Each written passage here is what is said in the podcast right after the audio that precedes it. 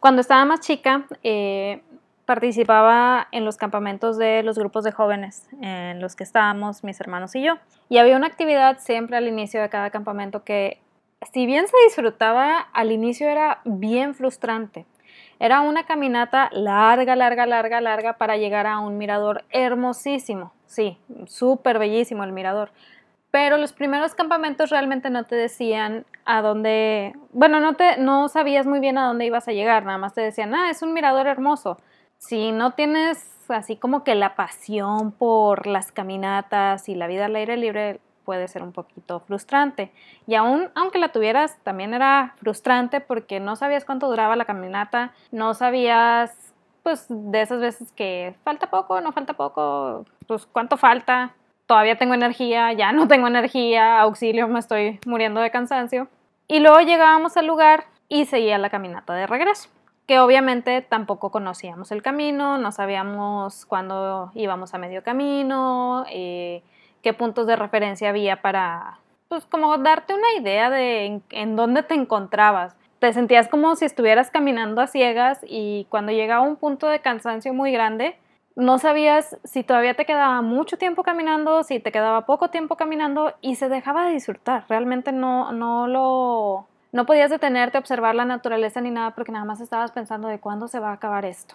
A veces no nos damos cuenta pero traemos en ese mismo predicamento a nuestros prospectos. Y ellos, en lugar de disfrutar su tiempo con nosotros y el servicio que les estamos dando, se empiezan a frustrar porque no hay claridad en el camino. Buenos días, mi nombre es Wendy Vázquez, soy emprendedora, fotógrafa, esposa e incansable coleccionista de libros. Y en el episodio de esta semana vamos a retomar esta miniserie de la que te platicaba la semana anterior, comenzando a trazar el camino para tu prospecto. Ya en el episodio anterior definimos las herramientas que tenemos, en dónde nos encontramos parados nosotros, porque obviamente si vamos a trazar un camino para alguien tenemos que saber nosotros también en dónde nos encontramos y de esta manera también ver cuál es el mercado en el que estás entrando realmente, que si quieres convertirlo en un poquito en mercado azul, a lo mejor tienes que salirte del mercado en el que crees que estás. Si todavía no sabes a qué me refiero, te invito a que regreses al episodio anterior escuches ese episodio y te des unos 10 minutitos para contestar las preguntas que te van a ayudar a establecer el lugar en el que te encuentres parado para poder dar un mejor servicio a tu prospecto de cliente ideal. Entonces, tenemos definidas nuestras herramientas. ¿Qué quiere decir esto? Sabemos a quién deseamos servir, sabemos un poquito más acerca de nuestro prospecto de cliente ideal. Tal vez no lo tengamos definido al 100, no te preocupes, es un proceso que va poco a poco. Si ya lograste definir ciertas características, podemos trabajar muy bien con esas. Si aún no las has definido, puedes ir también al episodio 21, definiendo tu prospecto tres niveles y comenzar desde ahí. Pero bueno, regresemos al ejercicio de este día. Entonces, sabemos dónde nos encontramos parados nosotros. Ahora, vamos a platicar acerca de ese ecosistema al cual queremos atraer a nuestro prospecto de cliente ideal. Cuando yo era niña había una serie de libros que yo creo que has escuchado hablar de ellos que me fascinaban, eran de mis libros favoritos. Era la serie de las crónicas de Narnia. Me gustaba muchísimo porque hablaba de niños que eran llevados a un mundo mágico y ahí vivían aventuras padrísimas que bueno, en, en, ese momento cuando yo era niña no me daba cuenta, pero esas aventuras les ayudaban a crecer de manera personal y de manera emocional. El primer libro que se escribió de la serie fue El león, la bruja y el armario y comienza en un tiempo de guerra. Ahora, ¿qué tiene que ver eso con atraer a nuestro prospecto a nuestro ecosistema? Bueno, el ecosistema que estamos nosotros creando es ese mundo, si quieres llamarlo mágico, al que vamos a traer a nuestro prospecto de cliente ideal, ese mundo en donde puede encontrar ese, eh, aquella solución a su punto de dolor.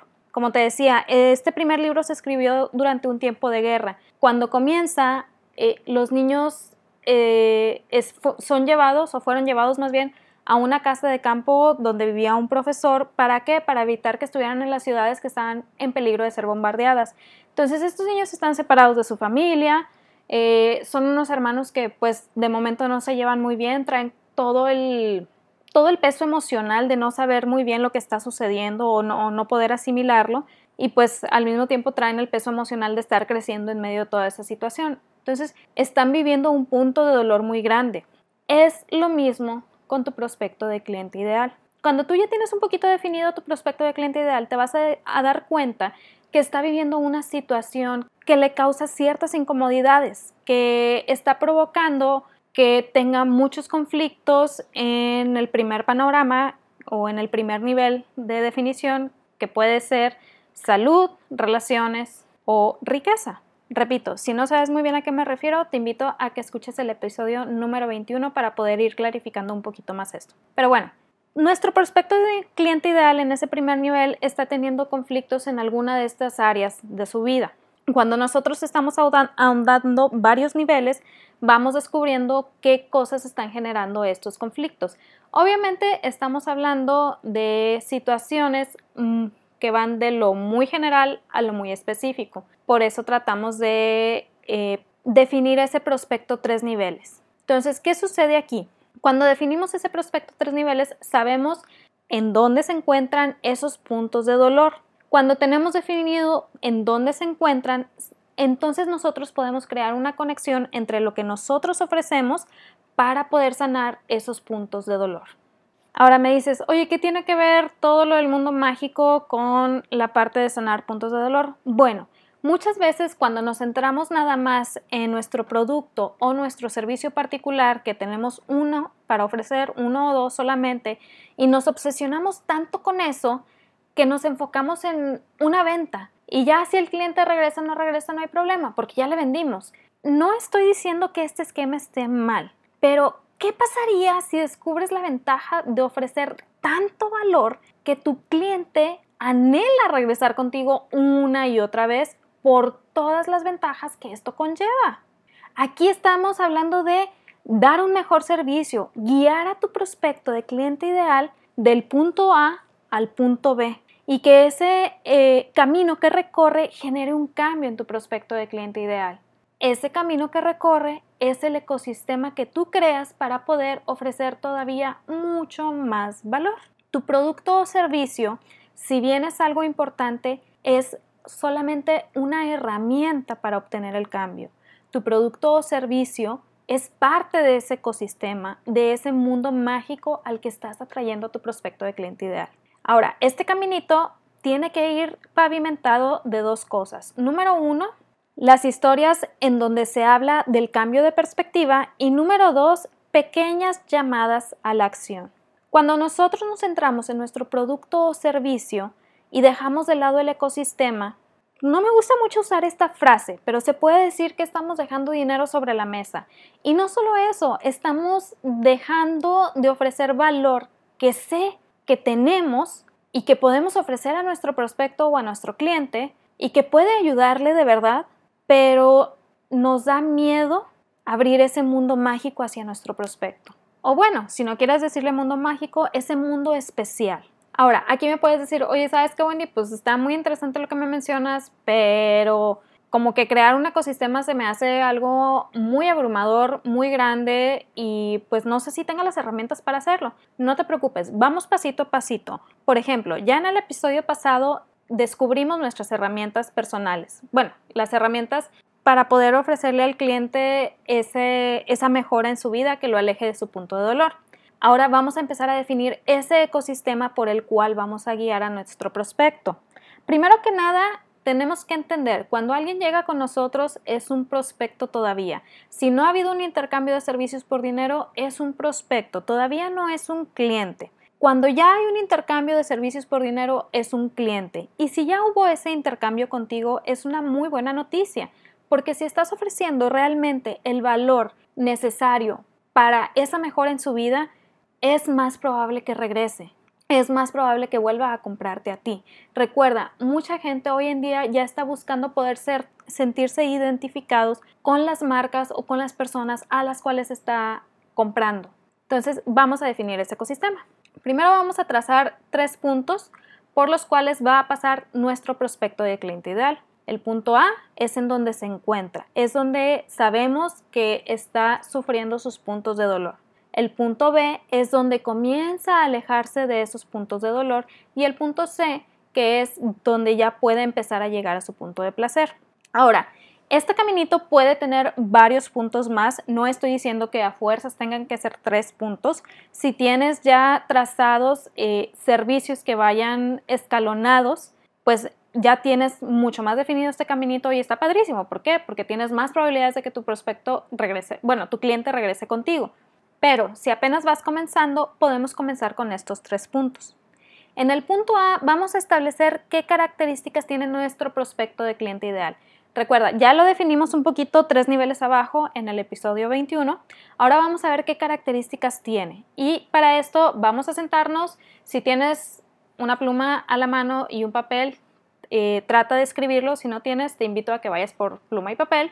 O si no puedes en estos momentos porque vas en el carro, no te preocupes, nada más ve analizando estas preguntas. Primera pregunta, ¿en dónde se encuentra tu prospecto de cliente ideal? ¿Cuál es su punto de dolor más grande? Y ahora ¿Cuál es la historia detrás de ese punto de dolor? Y por último, ¿ha probado ya algo para salir de ese punto de dolor? Aquí lo que estamos haciendo es establecer ahora en dónde se, encuentra parado tu prospecto de cliente ideal. Recuerda, si no te ha comprado, es un prospecto de cliente ideal todavía. Muchas veces con el producto que nosotros ofrecemos, Ah, ojo, estoy diciendo muchas veces, no siempre, pero muchas veces con el producto que nosotros ofrecemos o con el servicio que nosotros ofrecemos, en algún momento de nuestras vidas, nosotros fuimos nuestro propio prospecto de cliente ideal antes de probar ese producto o servicio. Me sucedió a mí en fotografía glamour y me sucedió a mí en la empresa de red de mercadeo en la que estoy. Y en ambas pude sacar características de mi prospecto de cliente ideal para poder eh, agregarlos en el documento en donde lo iba definiendo cómo me sentía yo antes de pues, probar eh, los resultados eh, obtenidos por el producto o servicio. ¿Cuál era la historia detrás de esos puntos de dolor? Ahora, ¿había probado ya algo para salir de ese punto de dolor? A todas las puedo contestar.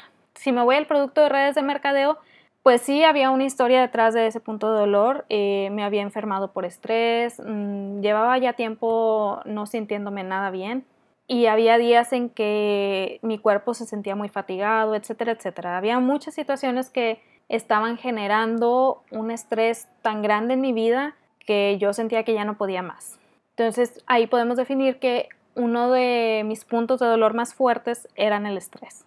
Ahora, ¿había probado ya algo para salir de ese punto de dolor? Sí, sí, había probado ya varios eh, remedios y la verdad es que si bien como que me ayudaban a salir un poquito, no había nada que me moviera más allá de, no había nada que me empujara a pues ver que tantas áreas de mi vida estaban siendo afectadas y muchas otras cosas que he aprendido en esta red de mercadeo. Entonces ya vamos esclareciendo un poquito en dónde está parado tu prospecto de cliente ideal.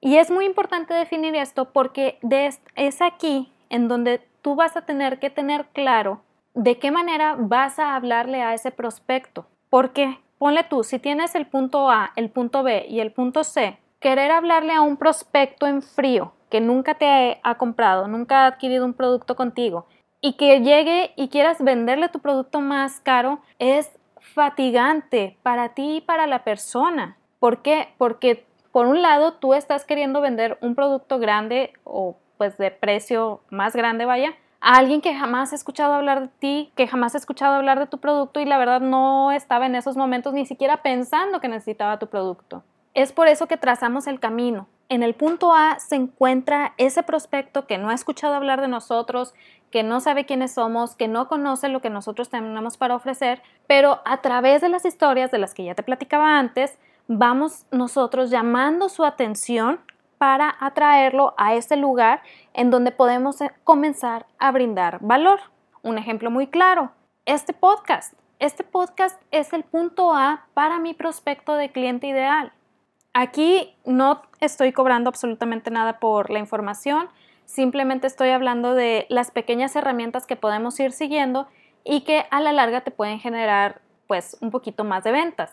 Ahora, cuando alguien llega a este podcast, ya comienza su trayectoria conmigo, ya comienza a sentirse de cierta manera acompañado, aunque yo no esté presente 24/7, pero está toda la información. Y en cada episodio también te voy dando información que puede complementar lo que estamos viendo en esos momentos en los otros episodios o en los libros que he leído, etcétera, etcétera, etcétera. El chiste es ir viendo de qué manera se complementan unas cosas con otras. De esa manera, la persona se siente un poquito más acompañada.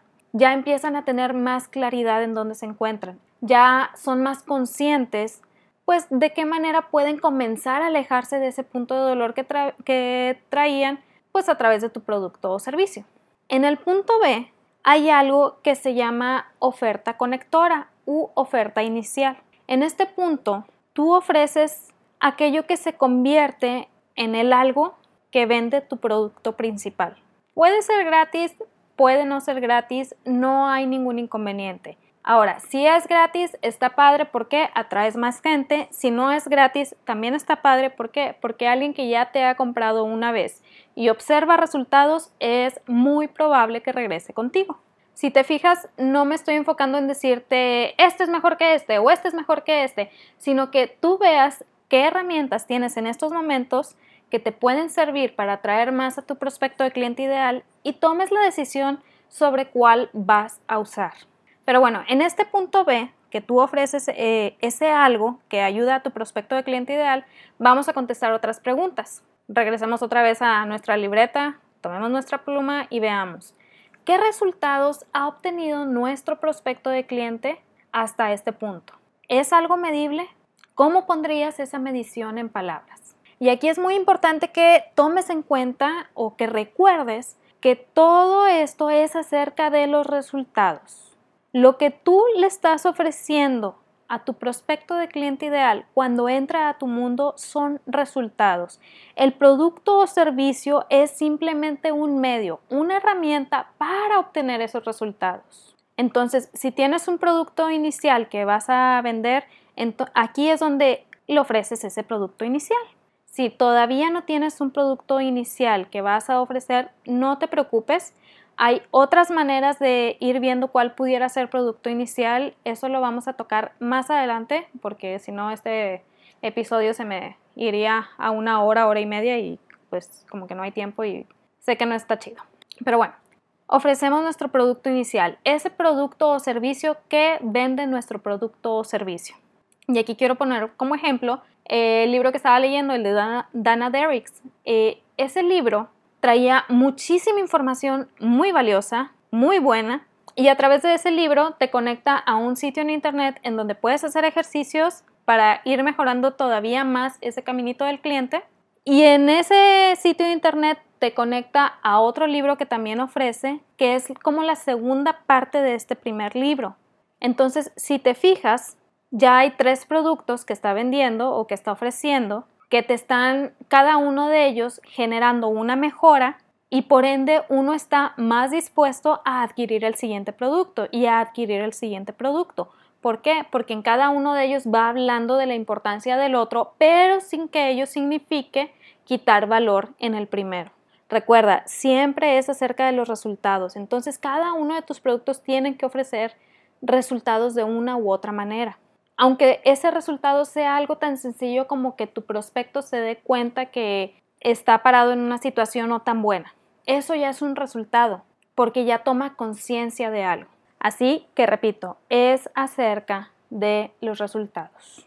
Ahora, luego de esto, vamos al punto C. Aquí tu prospecto ya adquirió el producto inicial contigo. Repito, si ese producto inicial fue comprado, está padrísimo. ¿Por qué? Porque sabes que tu prospecto, o en este caso ya es tu cliente, está dispuesto a invertir en lo que tú tengas para ofrecer. Significa que estás entregando valor. Significa que hay un buen inicio de camino. Por eso es muy importante que nos aseguremos que nuestro producto inicial tenga buen valor, que ayude a los puntos de dolor de nuestro prospecto ideal. No tiene que ser algo grande, no tiene que ser ni siquiera algo muy costoso. Simplemente tiene que entregar valor y dar resultados. Es así de simple y así de sencillo. A veces lo vemos un poquito abrumador porque creemos que tenemos que entregar, no sé, el tesoro del conde de Montecristo y no, es simplemente que haya un cambio en la perspectiva o en la vida de nuestro cliente o de nuestro prospecto que se, y que se pueda ver ese resultado. Pero bueno, regresemos. En el punto C, ya adquirió tu producto inicial. Si es comprado, es bueno. Si no es comprado, no te preocupes. Significa que tenemos una cantidad un poquito más grande de prospectos. Y eso también está bien. Entonces, aquí viene la parte en donde adquieren tu producto principal. Tu prospecto o tu cliente se ha percatado de sus puntos de dolor, sabe qué es lo que está causando parte de sus puntos de dolor, sabe en dónde se encuentra parado en su propio camino, porque a final de cuentas también los resultados van en función de ser del camino particular del cliente o del prospecto, no de nuestro camino. Tenemos que también estar muy, muy conscientes de eso. El prospecto o el cliente es el héroe de su propia historia. No queramos nosotros convertirnos en héroes al tratar de meterle nuestro producto por los ojos o al tratar de eh, resaltar lo magnífico que es el producto o servicio o lo buenos que somos al ayudarlos, etc. No. Aquí el chiste es tu prospecto, tu cliente es el héroe de su propia historia. Entonces, sabe dónde se encuentra parado, sabe qué es, lo, qué es lo que necesita y sabe que tú eres la persona que tiene eso que necesita. Entonces, aquí nos sentamos y volvemos a contestar. ¿Qué resultados obtendría al llegar al punto C? Es decir, al adquirir nuestro producto principal.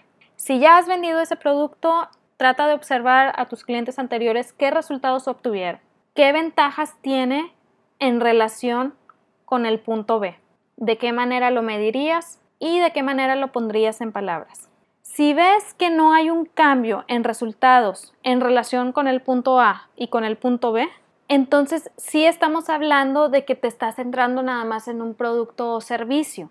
No hay un ecosistema, por ende no hay un caminito por el cual guiar a tu prospecto de cliente ideal, por ende es un poquito más difícil, si no digo casi imposible, que regresen contigo. Y aquí tengo un ejemplo clarísimo. Cuando yo ofrecía las sesiones, antes de ofrecer glamour y todo eso, cuando yo ofrecía mis sesiones regulares, les daba un precio, venían a su sesión y luego querían eh, adquirir otra sesión, una sesión navideña. Francamente, yo soy de las personas que no cree en la palabra mini sesión, no digo en, en la logística, más bien es la palabra. Entonces, pues para mí son sesiones navideñas. Entonces querían regresar a una sesión navideña, pero en lugar de aceptar el precio que yo les estaba dando, querían poner ellos su propio precio. ¿Por qué? Aquí yo estaba fallando en entender que yo estaba tratando de atraerlos hacia mi ecosistema, hacia ese mundo especial. Entonces estaba tratando de vender prácticamente dos productos de lo mismo. Estaba tratando de ofrecer o que alguien regresara a lo mismo. Y si era en el mismo año, es eh, algo difícil que hicieran esa inversión dos veces. ¿Qué sucedió aquí? que a lo mejor yo tenía que entender que las sesiones de temporada, como las navideñas, como las de mamás, podían ser mi punto B y las sesiones ya formales, las sesiones glamour, eran el punto C. Si vemos ya hay un caminito más establecido. Entonces, aquí tienes que ir definiendo en dónde se encuentra parado tu prospecto y hacia dónde lo quieres llevar. Y recordar que a lo mejor ese camino del, de en dónde se encuentra parado y hacia dónde lo quieres llevar, es un camino un poquito largo. Si tienes algo que conecte esos dos puntos, es decir, una oferta inicial o un producto inicial, te va a ayudar muchísimo a poder ir creciendo pues tus ventas de cierta manera. ¿Por qué? Porque no estás tratando de, ofrecer tu producto principal a alguien que a lo mejor no te conoce, no sabe quién eres y no sabe qué ofreces. Y no sabe ni siquiera de dónde parten sus puntos de dolor. En cambio, cuando tú tienes ese punto conector, es decir, el punto B, esa persona ya sabe quién eres, ya sabe qué ofreces, ya comienza a entender en dónde se encuentra parado en sus puntos de dolor y sabe que eres tú la persona indicada para sanar esos puntos de dolor. ¿Cómo sabe que eres tú la persona indicada? Porque a través de definir tu prospecto de cliente ideal vas a empezar a hacer un ejercicio muy importante sin que te des cuenta que se llama atraer y repeler. Atraer a esa persona que es tu prospecto de cliente ideal y repeler a esa persona que no lo es. Y aquí es un tema todavía muy controversial con mucha gente porque mucha gente empieza a decir, oye Wendy, pero no, ¿cómo voy a repeler a alguien? No, pues yo quiero vender, o sea, no, no está bien eso de repeler. Yo te contestaría, ¿lo ves como alguien que te hubiera comprado desde primera instancia? Es así de simple. Entre más definido tengamos a nuestro prospecto de cliente ideal, mucho más claro va a ser nuestro mensaje, mucho más claro va a ser en dónde estamos parados, mucho más claro va a ser lo que nosotros podemos ofrecer para ayudarle. Y por ende, se va a sentir atraído hacia nosotros en lugar de nosotros estar queriendo, pues ahora sí que meterle nuestro producto o servicio hasta por las orejas, pobrecitos. Recordemos, es entregar valor, es poder generar mejoras y resultados en la vida de nuestro prospecto, en la vida de nuestro cliente. Entonces, estos son los ejercicios para el día de hoy. Si no has escuchado el episodio número uno de esta miniserie, no te preocupes, vete al de la semana anterior. Ahí comenzamos esta serie de ejercicios. Si tienes alguna duda, puedes mandarme mensaje. Estoy en Instagram y Facebook como Días Esenciales. Puedes mandarme también un correo a wendy.vázquez.com. La siguiente semana vamos a terminar esta pequeña miniserie que va a venir de la mano con una pregunta que yo estoy segura me van a hacer. Oye Wendy, ¿qué pasa si no tengo un producto inicial? No hay problema, en el siguiente episodio lo veremos, qué opciones tenemos para ello. Y si no tienes todavía un producto inicial, ¿de qué manera podemos ir haciendo esa conexión sin necesidad todavía de comenzar con algo que a lo mejor nos puede abrumar? El chiste es seguirnos moviendo y, que y tratar que ese movimiento sea en la dirección correcta. Pero bueno, te deseo lo mejor para esta semana, que se cumplan todas tus metas, que se logren todos tus objetivos y platicamos la siguiente semana. Bye.